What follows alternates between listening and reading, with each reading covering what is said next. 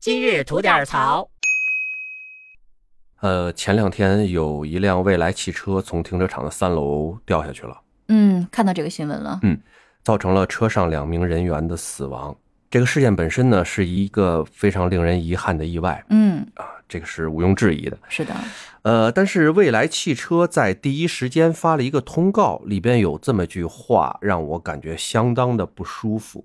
哦，说什么了呢？呃，前面七七八八的说这些，咱们就把它略过了，嗯讲述了一下这个事情的发生。嗯最后说了一句：“这是一起意外事故，与车辆本身没有关系。说的吧，太官方了，就感觉冷冰冰的。毕竟是两条人命啊。”是的，也许调查完了以后，跟车辆本身的确是没有关系，嗯，但是蔚来汽车在第一时间。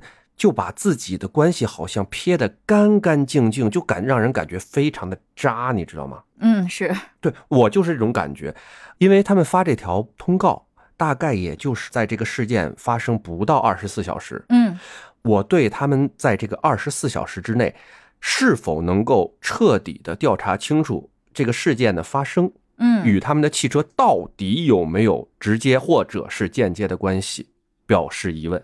嗯，是的，是的，那他们就在这第一时间迫不及待的先说自己的车没毛病，总归让人感觉嘖相当的不好。是的，是的，而且非常的缺少信服度。